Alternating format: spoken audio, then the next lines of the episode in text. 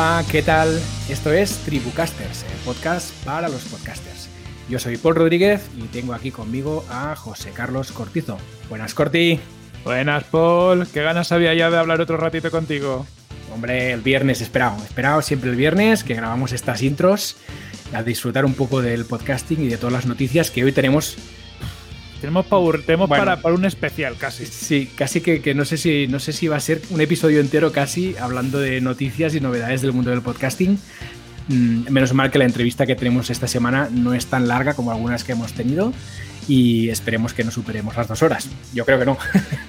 compensamos, compensamos un poquito, pero aquí hay material del bueno. Además es que están pasando muchas cosas en el mundillo, así que es un, un buen momento para, para darle caña. De todas formas, hacemos un adelanto. ¿A quién tenemos hoy en la entrevista? Que tenemos un podcast muy molón y distinto. Pues sí, pues sí, pues sí. Hoy hablamos con Ignacio Fernández Vázquez del podcast de reportaje documental y política internacional El Teléfono Rojo. Es un género muy interesante que aún no habíamos tocado aquí en Tribucasters y que, bueno, que ya veréis que cuenta cosillas, sobre todo muy interesantes del mundillo del podcast en Estados Unidos y de un enfoque muy diferente de cómo hacer podcast eh, que nos cuenta Ignacio, que está muy bien.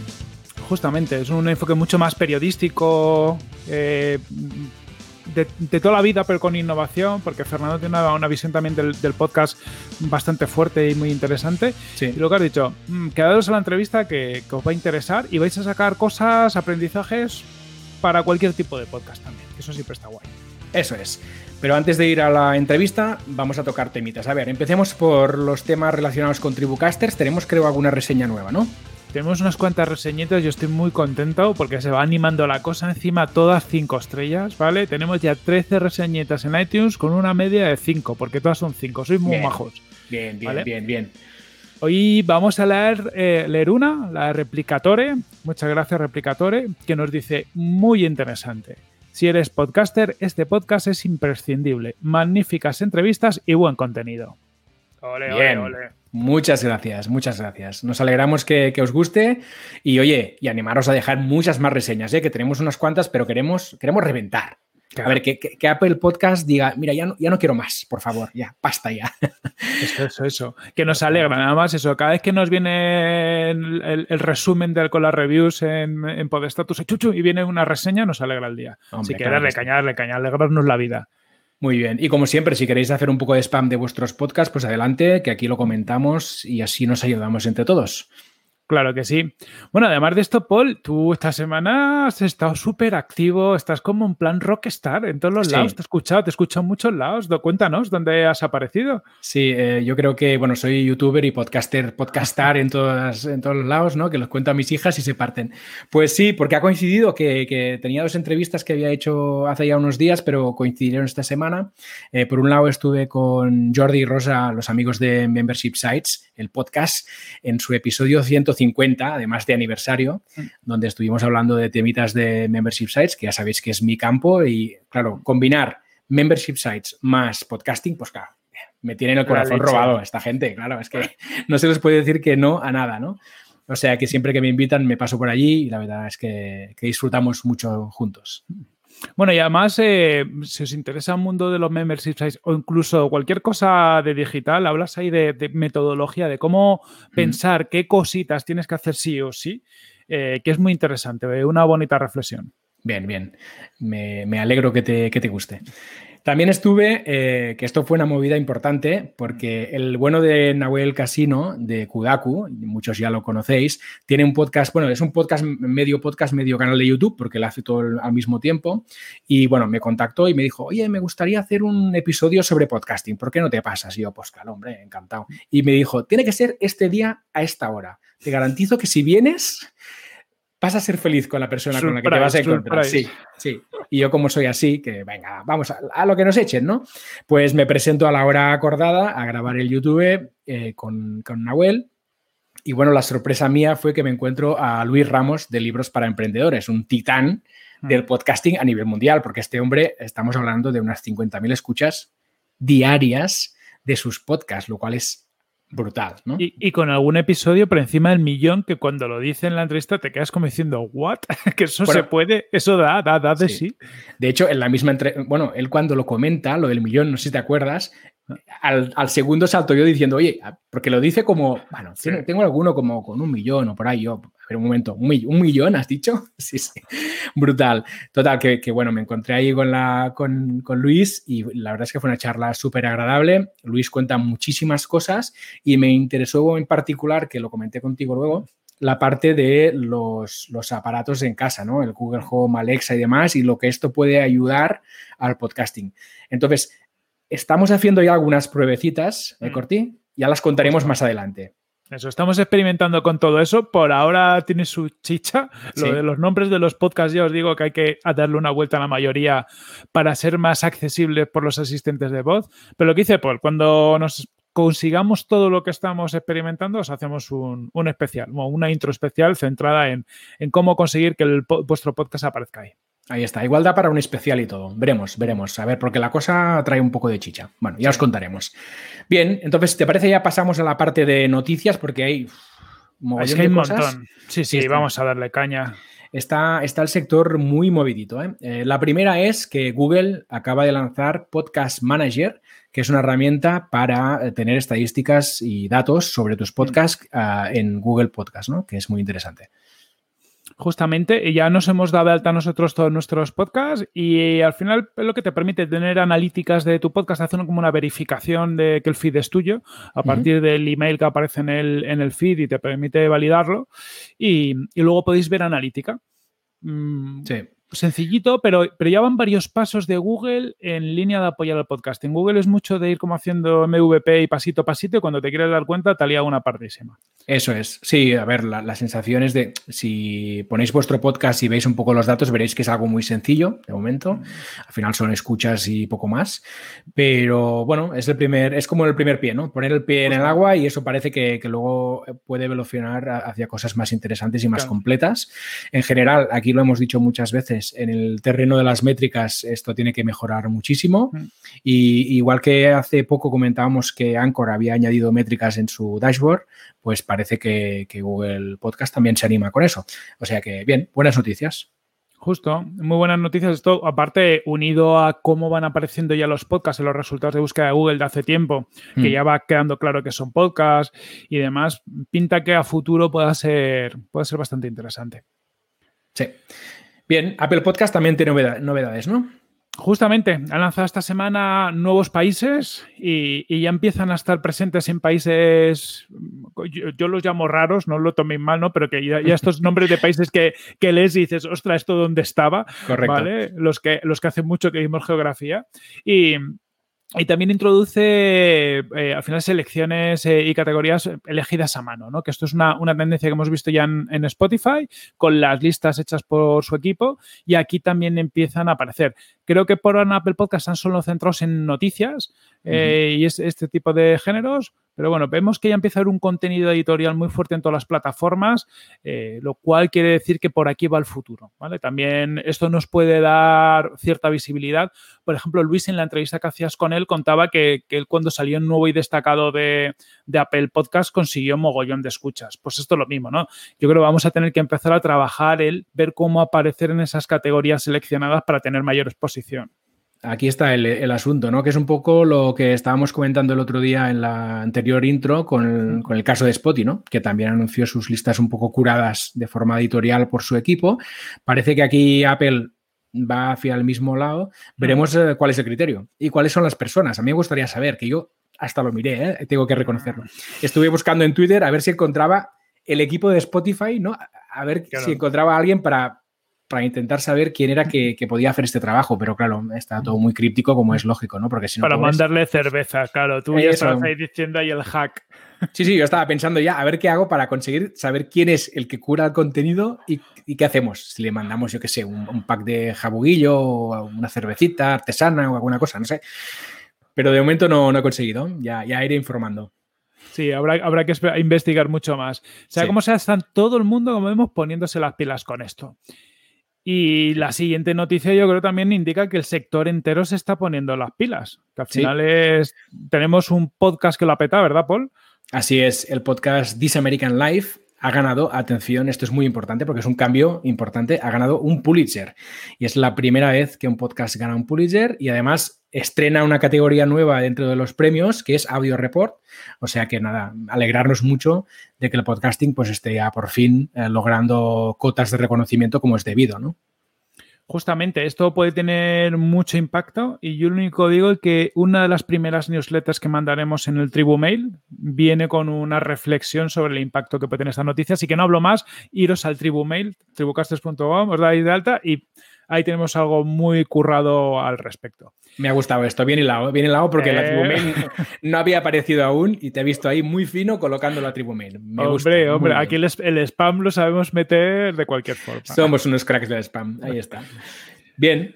Luego, siguiente noticia, bueno, que llegamos al millón de podcasts. La noticia que, mm, que, saliera que el catálogo de Spotify llegaba al millón de podcasts, pero luego lo hemos visto la misma noticia también contada con Mundo Apple y demás. Conclusión, hay más de un millón de podcasts en el mundo y esto es un crecimiento de más de 300.000 podcasts eh, últimamente.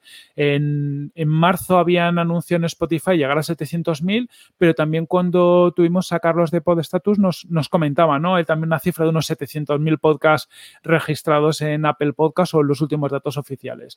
Hmm. Pues bueno, que en el último año más o menos hemos subido mogollón de podcasts y estamos en el millón. Es una pasada. Y es una pasada, sí. Bueno, se ha dado una, una circunstancia curiosa durante el confinamiento, que es ha aumentado muchísimo el número de podcasts, ¿no? En 300.000, que es una pasada, ¿eh? una pasada, porque es, que es un mes, ¿eh? Es un mes que sube de repente, ¡boom! Y al mismo tiempo hay otra noticia de Spotify que también eh, contaba que había un descenso ¿no? en las escuchas de podcast, que esto lo, también lo comentamos aquí y lo hemos ido comentando en Planeta M, en digital y mm. demás, que se ha visto claramente como el cambio de rutinas, ¿no? Ha hecho que mm. mucha gente deje de escuchar podcasts y bueno, ha bajado un poco el nivel de escuchas. O sea, se ha dado la, doble, ¿no? Uno, que suben el número de podcasts porque la gente está en casa, ¿no? Y igual estaba pensando hace tiempo en, lanzar un podcast, pero no tenía tiempo de material de hacerlo. Y al estar en casa, pues venga, nos lanzamos a ello, pero al mismo tiempo, pues las escuchas han bajado. Bueno, se equilibra. También os digo, no queremos que crezca mucho más el número de podcasts durante el confinamiento, porque lo hablábamos antes de grabar, en Amazon ya casi no hay micrófonos para podcasters, ¿vale? Es como webcams. Eso ha volado, ha volado. Entonces, bueno, buena noticia que, que, ya los últimos que queden entrarán a precio muy caro el, nuevo podcast. Así es. Em, a pesar de que Spotify hablaba de la caída del 20%, ahí yo sí que cuando, cuando ves un poco opiniones de la industria y alguna gente que dice que no ha caído tanto, y, y cuando indagas un poco, pues resulta que los podcasts que son un poquito más de ocio o de noticias, han crecido mucho, pero todo lo que tiene que ver con mundo curro, sea, al final como mm. los nuestros que son más profesionales, ahí es donde se ha visto la caída. Por lo tanto, las caídas a lo mejor son del 40% eh, para los podcasts que caen y luego los que suben compensan para, para que la bajada general no sea tan fuerte. Estoy totalmente de acuerdo. Y yo creo, no sé si fue en Planeta M, lo estuvimos comentando, que tiene cierta lógica que sea así, ¿no? Al final, mm. ah, cuando sucede algo como lo que ha pasado, pues es normal que la, gente se quiera informar y estar al día de lo que está pasando. Y además, cuando ya estás informado, igual lo que necesitas es desconectar un momento, ¿no? Y te pones un podcast de humor o un podcast que hable de cine, de series, lo que sea, para no, estar pensando todo el día en el, maldito bicho, ¿no? Eh, quizá ahora eh, que la cosa ya está un poco más estabilizada y empezamos a recuperar un poco hábitos y demás, puede que nuestro, nuestros podcasts, nuestra tipología de podcast, que es más de emprendimiento, de marketing, de crecimiento personal, de aprender, ¿no? Pues repunten y esperemos que recuperemos los niveles de escuchas que tenemos eh, antes de la, crisis, ¿no? Al menos ahora ya con las salidas o que se puede correr un ratito al día y demás, a mí ya ha habido gente que me ha dicho, te vuelvo a escuchar, digo, venga, mm. corred más, corred, haced deporte, leñe. salid, majos, salid. De, 8 a 11 de la tarde anda que no tenéis para correr. Eso es, eso es. Muy bien, pues nada, saltamos ya si te parece a la siguiente noticia, que es que el bueno de Joan Boluda y Alex Martínez Vidal, que como sabéis tienen el podcast Así lo hacemos, eh, acaban de lanzar una nueva iniciativa eh, relacionada con el mundo podcast que se llama Podcast City, podcastcity.com, que al final es un portal que pretende poner en contacto eh, podcasters que quieren hacer podcast, ¿no? Y que no encuentran igual la persona ideal para montar su podcast. Muy interesante. Eh, Es, lo típico que dices, oye, yo no lo usaría, pero puedo entender que haya mucha gente que dice, oye, quiero un compañero de viaje, sobre todo podcasts a lo mejor más complejos, como los de historia, que al mm. final, em, o como el formato, el, de Elena que tuvimos hace poco, ¿no? Que es un podcast con, muchos colaboradores. Para ese tipo de podcast puede estar muy interesante para facilitarte la vida. Sí, sin duda. A nivel de nicho, o sea, a nivel de, de nichos que sean más pequeños, ¿no? Igual te cuesta más encontrar un, compañero de podcast que encaje contigo, ¿no? Entonces, bueno, no deja de ser una herramienta que puede ser interesante y yo creo que, tiene toda la pinta que puede evolucionar hacia otras cosas, ¿no? Porque al final, si entran personas en Podcast City, se conocen, se genera un poco de comunidad, pues es fácil que esto vaya creciendo, ¿no? Y mm. que seguro que Joan y Alex tienen ya en mente ofrecer más cosas para que la gente se quede en la comunidad y tenga sentido como, como membership, ¿no? Habría que traer un día estos a Joan para preguntarle. Pues sí. Venga, apuntado queda y aprovechamos para hablar con él de podcasting. Y Alex, si se quiere venir también, pues venga, para adelante, que hablamos todos y aprendemos. Claro que sí. Bueno, seguimos con Spotify, que no paran. Ahora están probando los videopodcasts con dos estrellas de, YouTube, que yo de reconocer que como yo ya soy de los talluditos, pues no conocía, pero, pero parece que lo están petando. Son un tal Zain Hiyashi y Heath Usar, que tienen un pod que se llama Zain and Health Unfiltered. Es un valiente, ¿eh? Es un valiente porque los nombres y el nombre del podcast, todo eh, se las trae. Lo que soy ¿eh? es un desvergonzado. O sea, eh, porque lo he dicho todo mal y no me ha preocupado. O sea, me veis aquí sin importarme. Sí, bueno, interesante, ¿no? Spotify, ya lo estamos diciendo, casi cada intro creo que sale Spotify, por un lado o por el otro.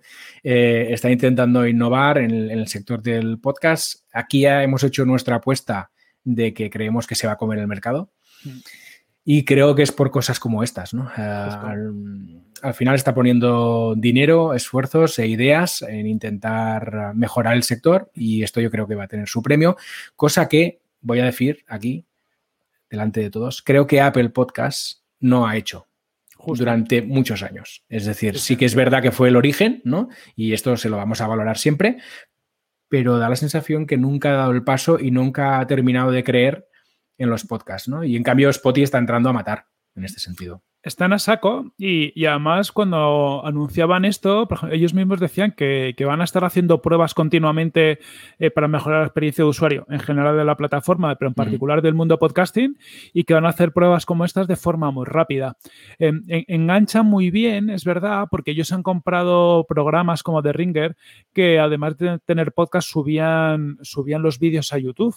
Entonces lo que han visto es que era una oportunidad para ellos para, para aprovechar ese contenido que tenían mucho tirón y conectarlo. Y lo que venden que, va a hacer es que tú pues, vas a poder ver en, Spotify, además de escuchar, ver el vídeo como si fuera YouTube, que también te dice, oye, vete a saber lo que vayan a hacer a futuro, mm, porque ya si empiezas a meter vídeo eh, es interesante, pero que si tú por algún casual bloqueas la pantalla, vas a seguir escuchándolo en formato podcast. O sea, te, va a permitir hacer como el transmedia de puedo ver vídeo o lo puedo escuchar en formato podcast. Que esto en YouTube, por ejemplo, no está resuelto porque si no pagas no lo puedes hacer. Correcto. Entonces, le están ahí metiendo una sí, Sí. sí, no, yo ya digo, mm, Spotify está, va fuerte, o sea, va fuerte y está, está dando en los puntos de dolor, ¿no? De, que duelen. En YouTube, en este caso también, y en Apple Podcast también, porque al final es, oye, estáis aquí desde hace 15 años y no habéis hecho nada. O sea, nada. Básicamente, no, no he actualizado las categorías hasta ahora.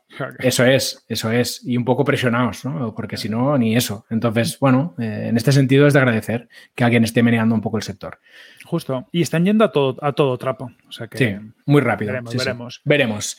Bien, teníamos por aquí también un email que nos llegó, ¿no, Corti? Sí, mira, nos escribió Carmen del podcast Hablemos con Carmen Santoyo, así que nada, echarle un vistazo. Repito, Hablemos con Carmen Santoyo y así la, podéis descubrir su podcast. Que nos hacía una pregunta, nos parecía muy interesante y además eh, nos decía que lo podemos decir en abierto. Nos decía, al crear mi podcast decidí hacerlo por, Anchor. Y ahí eh, ahora me comienza a preguntar que si sería conveniente migrar a, a LipSync ¿Sabéis? LipSync, no sé si lo conocéis, pero es otra plataforma tipo Anchor, pero de pago. ¿Vale? Y entonces su planteamiento era que, claro, que Anchor es gratuito y LipSync es de pago y que a priori pues le parecía que profesionalizándose tendría que ser más, eh, mejor LipSync. Pero además su principal duda era, oye, al ser Anchor gratuito, ¿quién es el dueño del contenido y qué puede pasar? Porque es verdad que en la mayoría de las plataformas gratuitas hay algún tipo, por ejemplo, esto pasa en Facebook, ¿no? Todo lo que subes a Facebook, por los términos y condiciones de Facebook y de Instagram, es de Facebook. Que en teoría esto lo hacen para luego poder proteger tus intereses, pero bueno, ya sabemos que, que, a veces no por eso. ¿vale? Sí, estas condiciones que nadie lee, pero que están allí. Están ahí, están ahí. Bueno, hemos investigado un poco. Y lo primero que le contestamos es que, nosotros estamos encantados con, con Anchor. Hemos tenido nuestros problemas en el pasado, no quita que no los tengamos en el futuro, pero es verdad que, cumple. Eh, yo he probado alguna alternativa a LipSync, eh, mm, eh, Audioboom, por ejemplo, y alguna otra, y Anchor no le desmerece. Y además, el ritmo que se está desarrollando, realmente es que no notas diferencia, no notas que es, gratuita. Y a nivel de, esto de los eh, autoría, el dueño de contenido y demás, hemos investigado los términos y condiciones y son muy, muy claritos en, que son muy respetuosos con los creadores. Y os leemos, os traducimos así sobre la marcha un par de párrafos. Uno que dice, tú eres dueño de tu contenido, Anchor eh, se enorgullece de, darle herramientas y darle poder a los creadores y no tenemos ningún tipo de intención de tomar eh, posesión de tu contenido de ninguna forma. Que lo cual creo que ya es bastante claro. Pero en otro punto dice, para utilizar Anchor eh, nos estás dando permiso explícito para usar, almacenar y distribuir el contenido que tú creas.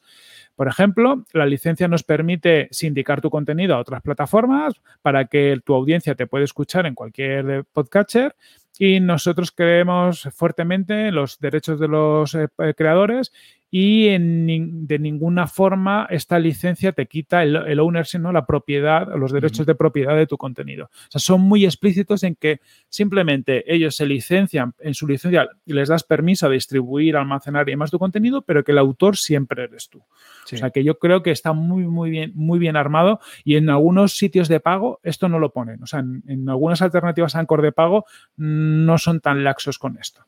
Pues creo que, es, que queda mm, clarísimo y además le agradecemos a Carmen la pregunta porque nos ha forzado a leer las, condiciones, que, no las habíamos leído.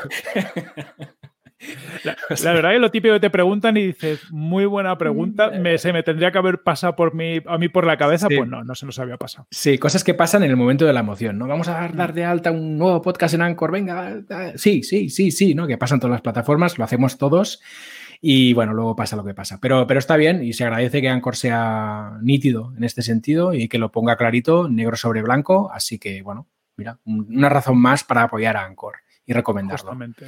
Anchor, que es de Spotify, por si no, señores de Spotify, hablamos tanto de ustedes que un poquito de dinerito así caído del cielo nos vendría muy bien. Ahí, sí, dinerito.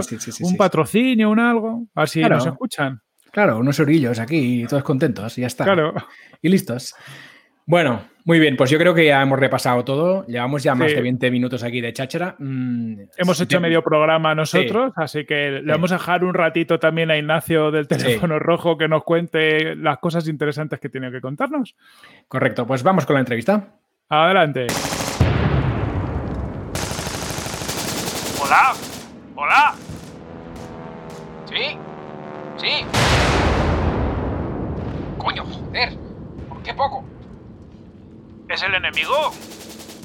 Sí, sí, sí, sí. Y le agradecería si pudieran dejar de tirar bombas si quiere que hablemos, que, esto. que me estoy quedando sordo, joder. ¡Paco! Para un momento con la bombita, joder, que quiero hablar con el enemigo. ¡Date quieto! Que además estas cosas son caras. Pues oiga, que se lo agradezco, ¿eh, enemigo? Se lo agradezco mucho. De nada, hombre. El alférez García, que cuando pilla las granadas no la suelta el jodido. Demasiadas películas de Rambo que ha visto el chiquillo. Cierto, cierto, hay que ver qué gusto que le pillas a esas cosas, ¿eh? Pero bueno, diga, diga, diga, dígame. No, mira, yo solo llamaba por si sería posible hacer un pequeño recesillo. Es que acaba de salir el nuevo episodio de Tribucasters y me gustaría escucharlo, pero claro, con tanta bombica, pues como que cuesta uno concentrarse. Hombre, faltaría más. Aquí también somos muy fans, pero a los míos les digo que paren, pero ya mismo. A ver, un momento, ¿eh? Ahora vengo, ¿eh? Ahora vengo. ¡Pero no! ¡Que pare todo el mundo ya, hostia! Pues ya está. Si le parece, empezamos de nuevo después del episodio. Genial, genial. Nos tomaremos una cervecita a vuestra salud. Será un placer verle de vuelta en el campo de batalla. Lo mismo digo, enemigo. Y ajuste los niveles de los graves de su micro porque que se oye un poco, un poco de ruido, ¿eh? Venga, a cuidarse.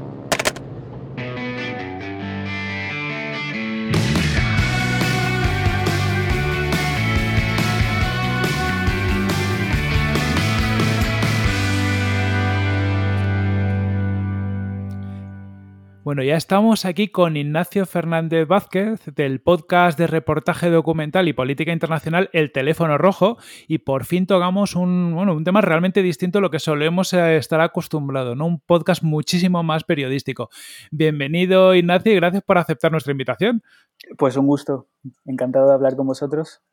Te, te, exprimiremos por aquí porque, no, como decía, no hemos tocado esta temática y, cambia, ¿no? La estructura de los podcasts cambia un poco según los enfoques. Pero antes de meternos en tema podcasting, eh, ¿a qué te dedicas cuando no estás grabando podcast?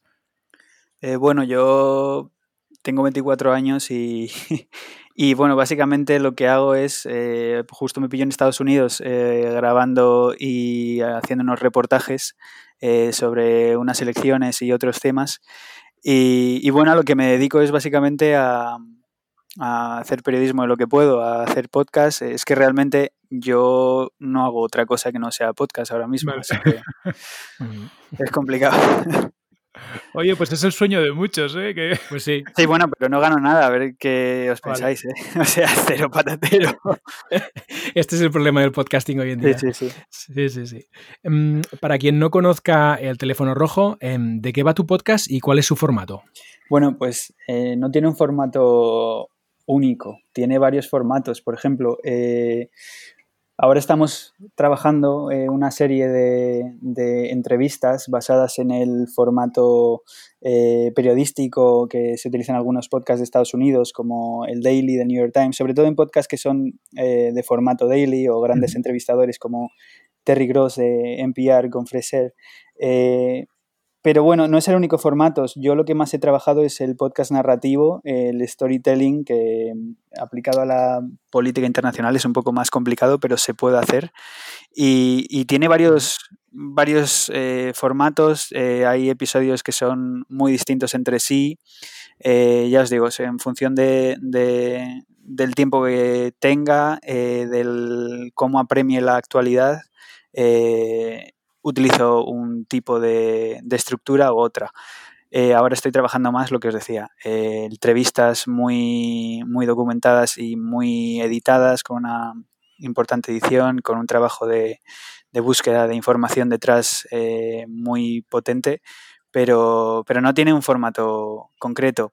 Y el podcast, me preguntabas de qué iba, pues va de, de política internacional y reportaje, digo yo, pero es que es así, o sea, también hay cosas muy cotidianas. Eh, hicimos un reportaje narrativo sobre padres eh, divorciados durante, durante la pandemia de, del coronavirus. Eh, hablamos con una mujer eh, embarazada. Em, fuimos a hacer como una especie de mensaje en una botella ¿no? para el futuro. Em, cuando hicimos la lista de la compra, la compra perdón, con, con uno de los protagonistas de las historias. Entonces, es, es, es, de muchas cosas al final, pero sí, eh, un formato periodístico y bueno, un poco diferente de lo que se lleva en España, ¿no? Yo creo. Sí, la verdad que es distinto a lo que estamos acostumbrados a escuchar y bueno, lo comentabas Poli y yo antes de, de, de, de grabar, que metes mucho, ¿no? Eh, metes mucho en situación. No sé cómo te las apañas, pero consigues eh, hacer entrar en flow, que luego, luego iremos preguntándote sobre eso. Hmm como al final, lo que dices, ¿no? Tu podcast está centrado en, política y periodismo. ¿Para ti la política y el periodismo también son cultura? Para mí son cultura, para mí todo es cultura, o sea, no sé, no entiendo que el periodismo no pueda ser cultura. Eh, te encuentras algunas de las mejores piezas eh, escritas ¿no? que se pueden escribir actualmente, por ejemplo, en, en periódicos. Eh, la radio promueve la cultura, la televisión promueve la, la, cultura, el periodismo no está, no está alejado de lo que es la cultura, el periodismo es, está directamente, uh, como diría yo, incrustado en la cultura y puede que no nos demos cuenta de eso y que tengamos que empezar a valorarlo. Uh -huh. totalmente. Y ya has contado un poquito, pero ¿cuándo y por qué te lanzaste al, podcasting? Bueno, eh, ah, yo tenía un problema y es que no me gustaba cómo se hacía la radio en España y entonces lo que quise hacer es algo de que es lo que a mí me gustaba.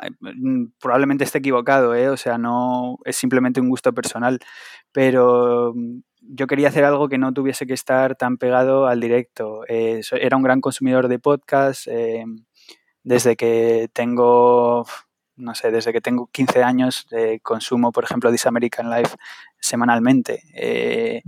entonces, Básicamente estaba sin trabajo, acababa de terminar unas eh, prácticas en la SER y luego había tenido una beca para trabajar en Indonesia, en la Embajada de España en Yakarta. Y llegué a España, no tenía nada y dije, bueno, pues voy a, voy a apostar por lo que me gusta, que es esto, y, voy a hacerlo un poco distinto para que a ver si hay alguien ahí fuera que se da cuenta de que esto suena distinto y, y nos sale algo por aquí. Me ha gustado lo que has dicho de que no te gusta cómo se hace la radio en España. ¿Cuál, es tu visión de la radio en España? ¿Qué crees que, tiene que mejorar? Em, para mí el directo es el gran problema de la radio en España.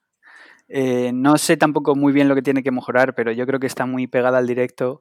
Eh, bueno, sí sé lo que tiene que mejorar, ¿no? Eh, dos horas de tertulia política o tertulia de lo que sea me parece una pérdida de tiempo. O sea, ya os digo, es una opinión personal, tampoco quiero sonar aquí arrogante o no sé, o snob, ¿no? Pero yo creo que hay que cambiar algunas cosas de la radio y, puede que a lo mejor el directo sea una de las cosas que haya que, cambiar y que transformar, no digo eliminarlo, pero a lo mejor transformarlo o combinarlo con, otras cosas, otras narrativas, otros formatos que a lo mejor no son tan ricos en tema de, no pueden enganchar tan bien a lo mejor al oyente, al momento, no puede sentirse el momento mm, presente en el que se está, se está haciendo, ¿no? que eso es probablemente el gran atractivo de la radio, que se hace en presente, pero también es muy difícil hacer algo de más complejo eh, o más eh, elaborado si estás apegado o unido a, lo que ocurre en ese momento, ¿no? Yo creo que el directo es, uno de los problemas. Interesante, sí, a veces te, genera esa falta de profundidad, ¿no? En, algún tema porque pues no lo puedes ver con la perspectiva, por ejemplo, como la ves tú desde un podcast, ¿no? Que puedes no solo, una pieza. No solo eso, no solo de profundidad, ¿no? Porque se puede hacer cosas muy profundas en el directo, sino em, de elaboración y tampoco mm, se pierde mucho tiempo, yo creo, y se al final, pues Mm, te, vas por las ramas, acabas hablando de otras cosas. Creo que falta un poco concreción, ¿no? Y yo creo que eso es lo que los podcasts dan, por ejemplo, concreción. Hola. Em, ¿Y cuál sería el objetivo de tu podcast? El objetivo de mi podcast. Esa es una buena pregunta. Eh, esa es una muy buena pregunta, porque no sé cuál es el objetivo de mi podcast todavía. El objetivo de mi podcast es, eh, como ya os he dicho, mm, demostrar que el audio se puede hacer de forma distinta y que, por ejemplo, la información pura y dura que se hace en la radio puede sonar de una forma distinta, ¿no? Que esa es la idea.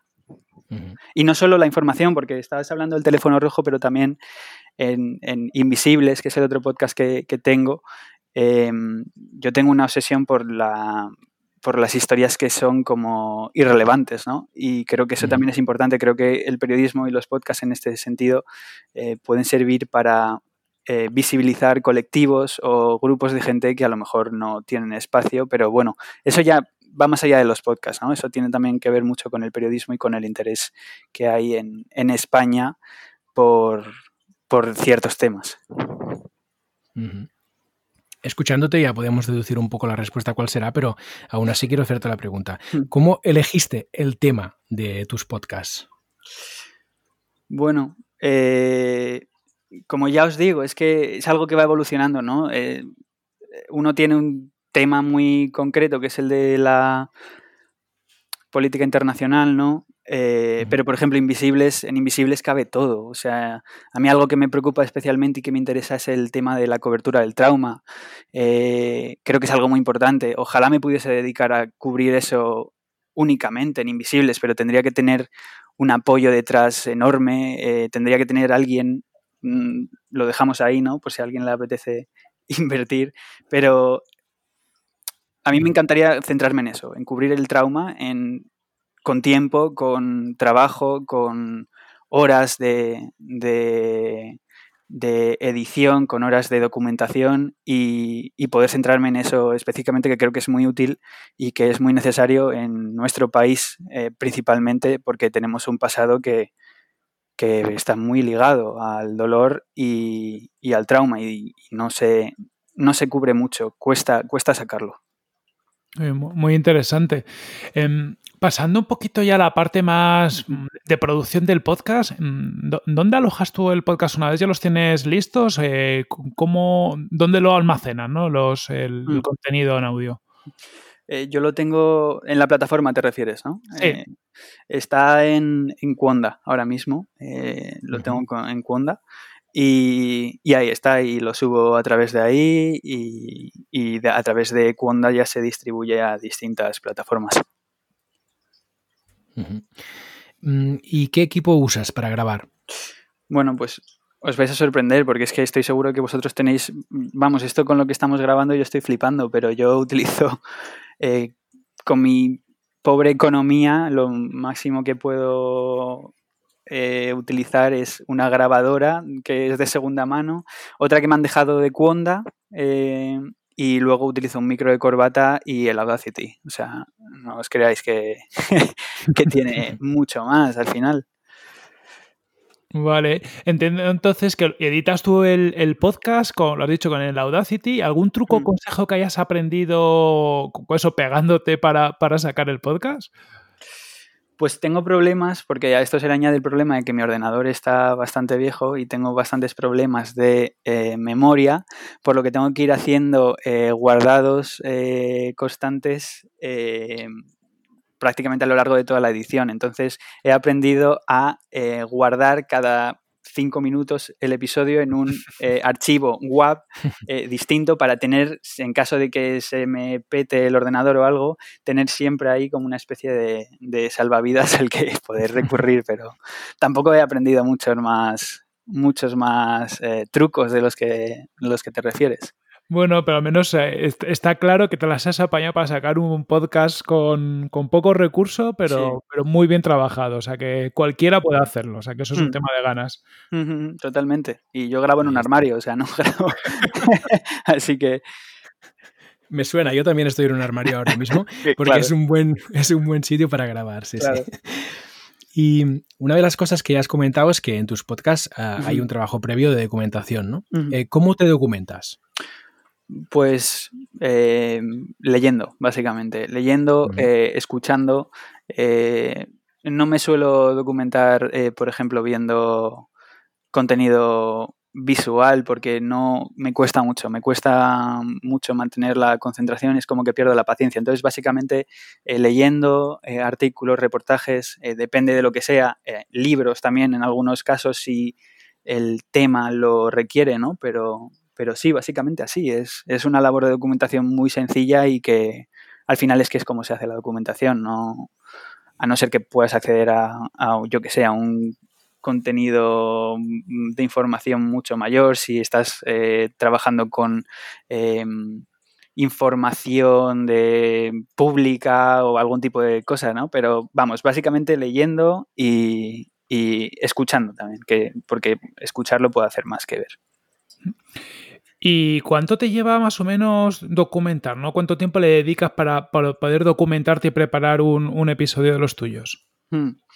Bueno, pues varía. Eh, varía. Por ejemplo, en estos que he sacado estos últimos días, eh, la documentación puede ser de. Ahora he estado leyendo un artículo sobre el próximo episodio que va a ser sobre Irak y llevo documentándome sobre Irak, por ejemplo, dos semanas. Eh, leyendo, eh, informándome ¿no? y, absorbiendo un poco lo que se pueda para, para tratar de estar al nivel del entrevistado, que es complicado, ¿no? Y sobre todo de los oyentes. eso es un, buen trabajo, ¿eh? sí, sí. Hmm. Un currazo. Hmm. Eh, nos encanta el uso que haces de la música, los efectos y las Mm. voces para acompañar las entrevistas y las introducciones, Mm. eh, porque bueno, generan un ambiente que te sitúa en las situaciones que, que se van narrando. ¿no? Mm. Em, ¿Son músicas y efectos eh, de librería? Sí, todos, todos de librería.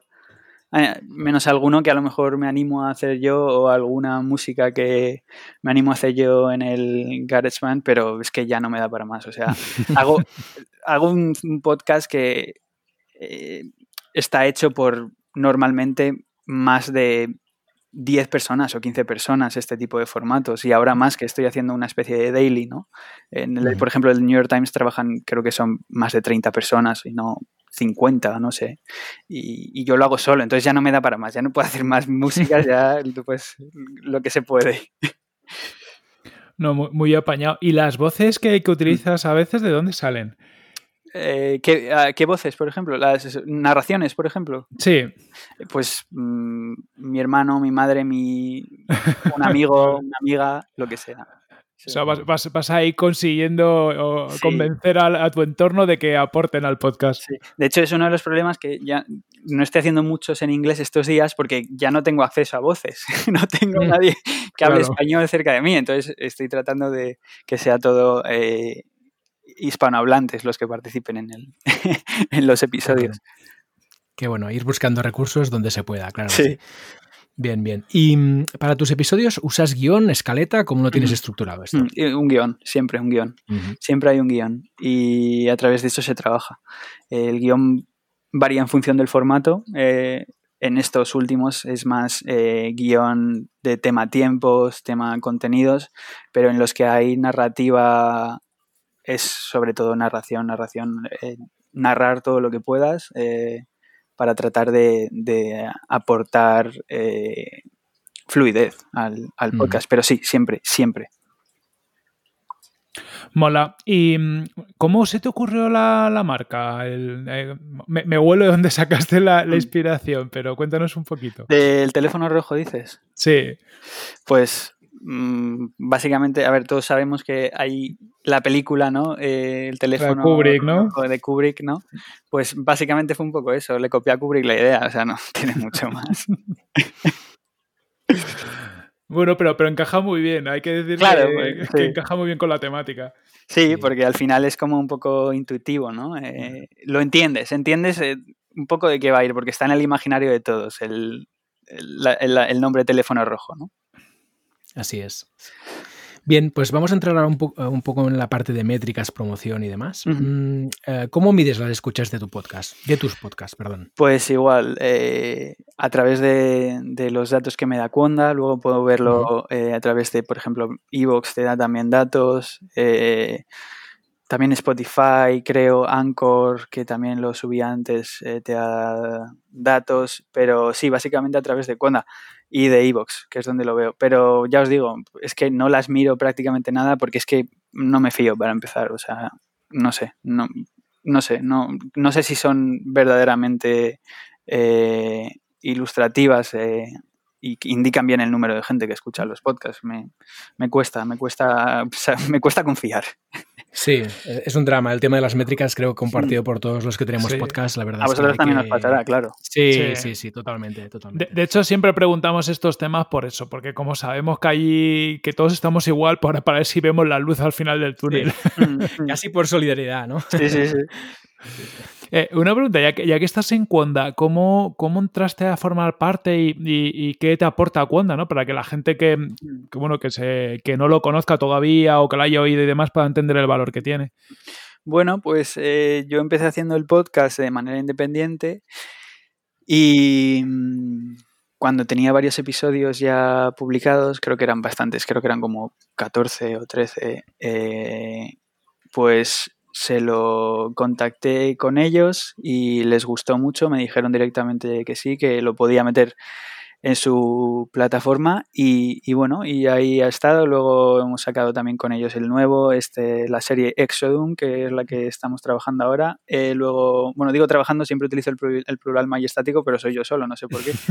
y, y- y bueno, eh, me aportan, pues me ayudan con la promoción, me dan eh, visibilidad, eh, se, se, reparten bien los contenidos sin tener que estar subiendo en varios sitios. Así que es bastante cómodo. Y bueno, y siempre estás ahí en cuenta que si te pueden echar una mano, pues te la van a echar, ¿no? Eh, por ejemplo, a mí me han dejado micros, tienen bastante confianza en mí, en, por, por, el contenido que hago, ¿no? entonces, Mm, estoy bastante agradecidos a ellos porque, joder, me, han ayudado también a, crecer un montón. Mola. Mm. Está muy bien. Y siguiendo un poco con el tema de las métricas y escuchas y demás, em, ¿cuál es el episodio más escuchado que tienes? Ostras, pues es que no lo sé. Si lo tienes en mente. ¿eh? Es que no lo sé, creo, del teléfono rojo creo que era uno sobre Rusia la última vez que lo vi. Y de Invisibles me, me parece que es el primero el primero que hicimos. Luego también está, Invisibles tiene buenos datos, el de el del Usera, el del barrio de Usera de, con la comunidad china. Ese tiene buenos datos, pero pero no tengo ni idea. Es que no, ya os digo, es que no, no, los, no lo miro, es que lo ignoro. Soy un ignorante de, las métricas y de este tipo de cosas. O sea, no tengo ni idea. Ah, sí te centras en, el contenido y en lo que a ti te importa. Oye, que, Decías que desde cuándo te ayudan un poco a promocionarlo. ¿Qué otras cosas haces para promocionar el podcast? Si, si le dedicas tiempo a, mejorar ¿no? esa difusión. Sí, pues por ejemplo, eh, lo, en Twitter lo, ponemos constantemente, tenemos eh, cuentas de Twitter, eh, arroba teléfono rojo pod, arroba eh, no nos ven para invisibles. También hemos hecho una nueva de esta serie de cinco episodios. pero bueno, por ejemplo, ahora con Exodum estamos haciendo una especie de pósters eh, promocionales, ¿no? Que, con todo el tema de la pandemia y todo eso se están empezando a recordar eh, antiguos, antiguas promociones y, pósters y imágenes eh, de cuando, por ejemplo, la gripe española o la Primera Guerra Mundial. Y un poco inspirada en eso estamos haciendo como una especie de, de cartelones en los que ponemos el título del podcast, eh, quién participa, eh, porque es, también lo importante, ¿no? Que participan gente de bastante renombre, corresponsales, eh, autores de un libro, por ejemplo, hoy, ¿no? no sé. entonces es lo que hacemos básicamente. algunas imágenes, luego también hacemos, sacamos archivos de audio y los convertimos en audiogramas. Eh, para que se puedan escuchar. Son como cortes eh, de uno, un minuto, un poco menos a lo mejor de, del podcast para que la gente pueda hacerse una idea y así si les interesa oírlo. Pero esas son las labores de promoción que hacemos. Y hay un buen trabajo ahí. Sí, sí, sí. Y es un curro, ¿eh? También. Aparte de la producción del podcast, luego mover el podcast también es, es, es un trabajo. Es un curro, sí. Sí. Eh, y aparte de, Spotify, Evox, eh, Apple Podcast y demás, ¿los distribuyes en algún otro canal, tipo YouTube, por ejemplo? No, no, no. Mm. No, es que a lo mejor es una equivocación, pero como yo no consumo visual, pienso que la gente no lo hace y obviamente estoy equivocado, pero no creo que, no sé si vosotros tenéis datos, pero los podcasts en YouTube no creo que sean un éxito. No, por lo, por lo que conocemos, o hay algunos formatos que lo graban ya directamente pensando en los dos canales, o si no, es muy residual. Mm, mm, mm. Em, eh, no sé si ibas a decir algo. No, no, no. vale, perdona. Em, y has dicho que no, no te, que esto no te genera dinero, pero ¿tienes pensado monetizar? Es decir, ¿tienes algún plan al respecto a la monetización o, o cómo planteas poder acabar viviendo de esto? Pues que no lo sé, es que hicimos como una especie de Patreon para el teléfono rojo y no me ha pagado nadie, así que tampoco creo que, que vaya a conseguir, no sé, no sé si conseguiré vivir de esto de momento. Eh, me doy un poco de tiempo y si no, pues habrá que tirar por, por otro lugar y porque de algo hay que comer, ¿no? Entonces ya veremos. Eh, pero no sé, no sé cuánto puede sobrevivir este proyecto. Eh, no sé si lo va a hacer. Y, porque no sé si la industria en España de este tipo de contenidos interesa. Entonces, si no hay un público al que dedicarse, eh, tampoco tiene mucho sentido, ¿no? Tendré que tirar por otro lado, ya sea a nivel de periodismo o de trabajar de lo que me toque para, para poder sobrevivir, pero ojalá, ojalá pudiese trabajar haciendo este tipo de cosas y si algún medio le interesase o, o alguna plataforma estuviese interesada en pagarme y que me permitiese comer, yo estaría encantado, vamos, pero no voy a hacerlo eh, por amor al arte durante mucho más tiempo. Claro, pues desde aquí un llamamiento. Si hay alguien que le eh, interesa, pues aquí, apoyar al Eh. teléfono rojo, que estas iniciativas tienen que sobrevivir, que si no nos quedamos sin contenidos buenos. Sí. Eso es. Pues, al, al Eso es. país, podemos hacer un llamamiento al país que hemos Venga, eso. con bastantes corresponsales suyos, así que Venga, pues, pues hacemos el llamamiento porque yo personalmente estoy seguro que el público está. Es decir, el Ojalá público que sí. al que le interesa eso, estamos, estamos aquí. Lo único es que quizá no lo hemos descubierto aún. Ojalá. Yo creo que, que hay que apoyar este tipo de iniciativas porque estoy 100% seguro que el público existe. Claro. Además, el, el país, Prisa, Podium, que está todo ahí. O sea, que ya están metidos Mundo Podcast, uno más, todo encaja. Todo sí, sí, encaja. sí, sí. bueno, ya veremos. Bien, aparte de la parte de monetización, que ya has comentado que por ahora no monetizas, eh, ¿qué te aporta el podcast? Pues es como una especie de herramienta de expresión, ¿no? Eh, los artistas tienen su arte, el que sea, eh, ya sea producir música, ya sea hacer un arte visual, mm, pintar, esculpir. Yo tengo esto. yo es lo que hago. Yo al final es como una especie de reflejo de mis ideas, reflejo de quién soy y eso es mi podcast. Mi podcast es yo como persona, como ente a nivel intelectual, que no es mucho, pero bueno, es algo, ¿no? Y es una especie de expresión eh, que yo es por el único motivo por el que lo hago, porque me gusta y creo que es lo que a la gente le gustaría oír y creo que es algo que se hace con muy concienzudamente, con mucha calidad y, y al final es la idea, ¿no? Siempre hay muchísimo espacio para mejorar, pero, pero bueno, estamos por el buen camino y creo que hacemos algo que es muy distinto y que se reconoce solo. Y por ejemplo me decían eh, unas oyentes que mi forma de narrar las cosas era una especie de sello, ¿no? Era como una especie de, en cuanto tú escuchas un podcast, un, po- un podcast mío, ya sabes que va a ser mío por quién lo narra, ¿no? Entonces, creo que eso es algo que es muy valioso y que, y que no se enseña en ningún lugar. Yo el problema que tengo es que, por ejemplo, cuando trabajaba en la radio no sabía narrar. Mm, Me decían, qué mal narras, no, no sabes narrar, tienes que narrar con el soniquete, ¿no? Horrible. Y me negaba, o sea, me negaba. Y al final, pues mira, por aquí he tirado y al final yo creo que va a ser una virtud porque creo que suena bastante más natural. Pero sí, es, es mi podcast es un reflejo de mi de mis intereses, de mis eh, pasiones y de mm, mi persona eh, a nivel intelectual, básicamente. Joder, qué, qué- qué profundo eso, el podcast como reflejo de uno mismo, la verdad, que, que mola. Pero, y, y encierra mucha razón, yo creo que para muchos, ¿no? Porque en, en- eh, casi todos plasmamos en el podcast Claro. alguna pasión o algo que nos fascina. Claro, Supongo que para vosotros será lo mismo al final. Sí, sí, sí, es que es lo mismo. Es, eh, es una pasión tuya que la, que la traes aquí y, y al final te creas el canal, ¿no? Pero Mm. que casi te. Bueno, que, que te mola que te escuchen, pero a veces es el casi residual, es eh, la aportación que tú haces ahí. Totalmente. Y, y si tuvieras tiempo infinito y recursos infinitos, vamos a su- suponer, ¿no? ¿Qué es lo que te gustaría mejorar de tu podcast? Eh, me gustaría mejorar el, software con el que edito, me gustaría mejorar eh, dónde grabo, me gustaría mejorar eh, el acceso que tengo a, a las entrevistas, el tiempo con el que lo hago, me gustaría tener todos los recursos del mundo para poder lanzar un podcast cuando yo pensase que se tiene que lanzar, no cuando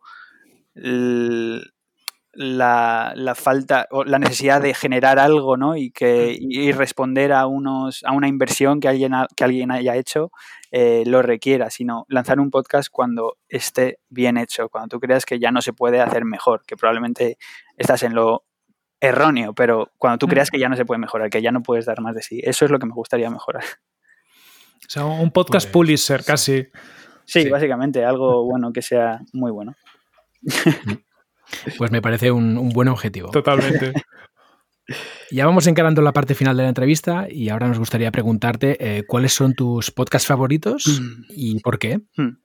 Pues eh, This American Life, eh, obviamente, es mi podcast favorito o de los favoritos, ¿no? Porque tengo varios, pero me- la narrativa, eh, los temas, ¿no? Que muchas veces cubren y que son tan minúsculos y tan irrelevantes que parecen, eh, me encantan.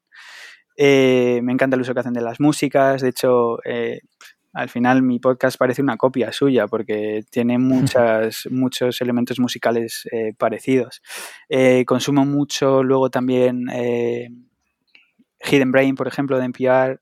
consumo mucho Radio Ambulante. Consumo mucho de entrevistas Fresh Air, de, también de NPR eh, el Daily del New York Times, eh, luego podcasts así más pequeños, eh, por ejemplo, consumo Nancy, estuve escuchando el otro día de WNYC Studios, en español consumo Radio Ambulante, Las Raras, de, entonces es, es, como muy variado, ¿no? Pero sí, hay, hay, hay, hay, una gran diversidad, es, escucho muchísimo y, y bueno, eh, me gustan todos porque, porque me parecen que son muy interesantes y creo que esa es la razón por, las que se, por la que se debería escuchar, escuchar un podcast, ¿no? Porque te parezca interesante y te guste y te enganche. Eh, muy buena selección. Y has dicho muchos podcasts americanos, y ya de paso, claro, como tú estás ahí en, en Washington, ¿cómo, es el, ¿cómo ves tú el panorama de podcasting en Estados Unidos? Cuéntanos a ver eh, sí. de cositas que tú veas, porque claro, en España es algo como muy inicial, ¿no? Eh, lleva ya un tiempo, pero yo creo que la ola está empezando a crecer y aún así el mercado es un poco pequeñito. ¿Cómo es el mercado del podcasting ahí? Bueno, pues en Estados Unidos la clave es que puedes vivir de ello, ¿no? Y que los grandes medios están apostando cada vez más por, por los podcasts. El New York Times sacó la semana pasada otro nuevo que se llama Rabbit Hole. Eh, es que, no sé, es, es completamente distinto, es incomparable a España. Los podcasts aquí es como el mercado de la radio, de los medios en España. O sea, si, si, haces algo bueno, probablemente vas a tener espacio. Y las, las emisoras locales eh, invierten en los podcasts, NPR, la radio pública de Estados Unidos, ¿no? que ah, es distinta a, Radio Nacional, pero bueno, vamos a hacer como una especie de comparación. Eh, en su emisión, tú vas en el coche y tú vas escuchando, por ejemplo, un podcast, vas escuchando This American Life, que lo, también lo distribuyen ellos, vas escuchando Hidden Brain, vas escuchando eh, cualquiera, cualquier podcast, tú vas escuchando radio, pero lo que te están poniendo es un podcast. Entonces, bueno. esa es la diferencia. Las noticias, All Things Considered, eso es eh, algo grabado, es, es, es, es la, un informativo que está hecho en, for en, formato reportaje, o sea, es completamente distinto. Es, es como una concepción diferente, ¿no? Eh, no estoy diciendo tampoco que sea la acertada, volvemos a lo mismo, ¿no? No, no se sienta cátedra, no hay nada bueno ni malo, pero es diferente. Y para los podcasts, pues puede que sí sea positivo, pero no sé si en España eso podría hacerse, ¿no? Ojalá. Yo creo que sí y que algún día en la, como decía en, en, cuando, en, en el país cuando me dijeron, algún día a lo mejor escucharemos Invisibles en, la cadena SER, ¿no? Ojalá. Ojalá, ojalá, ojalá seguro bien. que sí. Seguro que sí. Bien, pues eh, una de las últimas preguntas que siempre hacemos es mm, preguntar a los entrevistados a quién nos recomendarían que traéramos aquí a entrevistar en Tribucasters. Hmm. Eh, ¿Quién nos recomendarías tú? A ver, da un momento. A Paloma Torrecillas. ¿Qué, qué, podcast, ¿Qué podcast tiene? Bueno, ella es eh, periodista y es eh, tiene un podcast ahora que salió nuevo que es La Colmena, también a, a raíz de, del, del, confinamiento y todo eso, de la, ah, de la pandemia. Y, pero sí, eh, entonces eh, está haciendo un gran trabajo, la verdad. Y es amiga mía, así que escucharla, que tiene un super podcast y, y, si podéis traerla, pues traerla. Pues la vamos a escuchar y te pediremos contacto. O sea que, que guay, muchas gracias. Fenomenal. Pues gracias a vosotros. Y ya para acabar, ¿dónde te pueden encontrar los Tribucasters? Eh, para que te puedan seguir fácilmente. En Twitter, arroba Ignacio F. Vázquez. Y luego también tenemos eh, la cuenta del teléfono rojo, arroba teléfono rojo pod. Y, pero sí, principalmente arroba Ignacio F. Vázquez en Twitter. Vale, genial. Pues nada, todo el mundo a, seguirte. Ignacio, muchísimas gracias por, compartir este ratito con, nosotros. Y ole, ojalá algún día pronto te puedas dedicar a esto porque haces un trabajo excepcional. Pues me alegro de que os guste, de verdad. Es un, es un gusto y, al final es lo que persigo, ¿no? Que, a la gente le, le guste y, reconozca que es un trabajo hecho con cuidado, que hay mucho espacio para la mejora, pero que, que se tiene esa idea. Sí, y que por desgracia cada vez tenemos menos contenidos tan cuidados, ¿no? Que, sí, destaca mucho por eso. El podcast en España es eh, gente hablando, así que hay que cambiar eso un poco. que lo hagamos, que lo hagamos. Un abrazo muy fuerte. Pues un abrazo grande, muchas gracias. Un abrazo, gracias.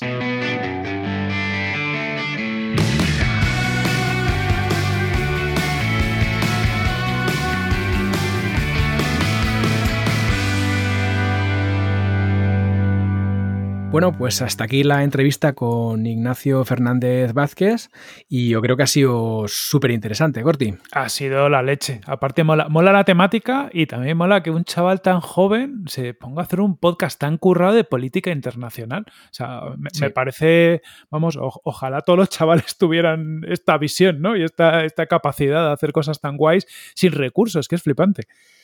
Exacto, es admirable que a su edad lo tenga tan claro y luego la producción que, crea, ¿no? Es decir, si escuchas su podcast, eh, la calidad del podcast, la narrativa, eh, los efectos, la música, la capacidad que tiene él de situarte en, lo que está narrando, ¿no? Y, la profundidad de sus entrevistas, ostras, me parece espectacular, más teniendo en cuenta los pocos recursos que mm. tiene, que ya los ha contado, ¿no? Que son muy pocos, pero, pero hace un producto con muchísima calidad y sobre todo con muchísimo espíritu, ¿no? Y, con su sello personal, que creo que es algo que, sin duda tiene mucho valor. Totalmente. Es un ejemplo de que querer es poder y que es ponerte, ponerte a ello. Las excusas de no tengo micro, no tengo equipo, no tengo no sé qué, son, son todo bullshit. Y aquí esto es un tema de tener claro de qué quieres hablar, tener pasión y consigues hacerlo aunque no tengas recursos. Ahora hay que dedicarle el tiempo que le dedica a él, que que bueno, que prácticamente es un trabajo full time sin cobrar, pero le dedica las horas. Ahí está, sí, sí, sí, sin duda. Y luego la, otra cosa que me ha parecido muy interesante es todo lo que nos ha contado del mundo podcasting en Estados Unidos, que un poco ya lo conocemos, pero quizá la parte estaba más del, periodismo, mm. no, yo personalmente no la conocía tanto, ¿no? Y me parece muy interesante la, tendencia que ha apuntado ¿no? de estos grandes medios en la apuesta que hacen por el podcast e incluso por el podcast emitido como si fuera radio en directo, pero sin que lo sea, ¿no? O sea, muy interesante como tendencia también. Sí, eh, está claro que en, Estados Unidos también saben productivizar muy bien las cosas y se han dado cuenta que, el, que, el, podcast es un producto que funciona y, y, están aprovechando de integrarlo en la radio. Yo creo que aquí también tenemos que aprender, ¿no? Que mm, quizás todavía el podcast no ha llegado a los niveles que ha llegado ahí, pero, pero la forma es ir combinando ambos mundos, porque la radio tiene su, audiencia, la radio es maravillosa en muchos aspectos, pero yo estoy de acuerdo con lo que dice Ignacio, ¿no? que si siempre las radios son tertulias sobre actualidad, con tal, pues, pues bueno, llegas al público que llegas. Yo, por ejemplo, es un formato que nunca consumo, ¿no? El de una tertulia política en la radio. Me interesa otro tipo de contenido. Para tertulia ya escucho Planeta M, que es la que me interesa, la de marketing, y si no, lo que prefiero es un contenido en profundidad o una tertulia tipo Lode, no sé, yo creo que si quieres llegar a nueva audiencia, la radio tiene que seguir un camino de este tipo, que es coger productos más frescos. Sí, y, yo creo que lo estábamos comentando antes fuera de micro con él también, cuando hemos terminado la entrevista. A mí me sorprende un poco em, que los medios de aquí no estén apostando ya, igual que lo hacen los, los medios americanos, ¿no? Porque al final el podcast empezó allí, mm, nos llevan ventaja y, son, y las tendencias que ves allí es lo que claramente va a llegar aquí en algún momento dado. ¿no? Entonces, me sorprende que los grandes medios, mmm, Podium Podcast aparte, para decirlo de algún modo, no estén apostando más por este tipo de formatos que, ya se ve que van a tener su, público, su público aquí, ¿no? Entonces, ostras, me sorprende. Cuando ves cómo funcionan los medios, eh, ya. yo hace poco nosotros trabajamos con un medio que no lo voy a decir para que no me echen la bronca, pero quien, quien investigue lo sabe perfectamente, que es un medio conocidillo. Y yo me acuerdo hace unos meses que, que nos vinieron y, oye, que esto de los podcasts que se está poniendo de moda, a ver si hacemos algo, ¿no? Y, te, cómo lo podríamos hacer? Y te plantean preguntas de este tipo como en plan, pero tío, si, si ni siquiera has hecho tú la investigación, ni siquiera consumes podcast tal, ¿cómo te lo planteas? ¿Te planteas hacer algo solo por hacerlo? Por, por decir que tienes un podcast y, y, te da igual absolutamente el cómo, el por qué, el para quién y todo este tipo de cosas. Pues yo creo que pasa un poco así. Se, se ha olvidado sí. desde los medios el, el, hacer periodismo de calidad y el periodismo de calidad puede ser formato podcast perfectamente, no solo noticia escrita. Pero se ha olvidado que su, su devoción tiene que ser esto, generar contenido, generar noticias, generar algo de valor. Sí, eh, tienes mucha razón en esto. Yo creo que muchos podcasters somos podcasters porque venimos de escuchar otros podcasters, sí. ¿no? Entonces hemos mamado el podcast, ¿no? Como oyentes y luego llega un día que, que, te salta la chispa, ¿no? Y dices, oye, voy a convertirme yo también en podcaster y voy a hacer mi propio contenido, voy a intentar hablar de mis pasiones, aportar mi calidad, hablar de lo que yo sé, etcétera, etcétera, etcétera, ¿no? Y da la sensación como que estos grandes medios lo hacen simplemente porque es lo que toca. Sí, justo. Y, y ya está. Te, tenemos que hacer un podcast porque esto está de moda. Venga, vamos a hacerlo, ¿no? Pero que no han pasado por esas fases de, de primero ser oyente, de disfrutar los podcasts, de, de, apasionarte por esto y luego dar el salto a la creación, que es como un paso natural. ¿no? Sí. Y además que son tendentes a hacerlo todo tarde. Es decir, por ejemplo, mm. todos los medios han estado con, con, la publicidad a saco, olvidándose del mundo de las suscripciones y demás, hasta ahora, como eh, el New York Times ya tiene más suscriptores que, o genera más pasta de suscriptores que, que, de otra forma, pues ya todo el mundo se ha puesto a la vez a pasar a la suscripción y van como pollos sin cabeza. Entonces, es un mundo muy anclado siempre en el pasado y que siempre que hace un cambio es porque le están forzando a hacer ese cambio.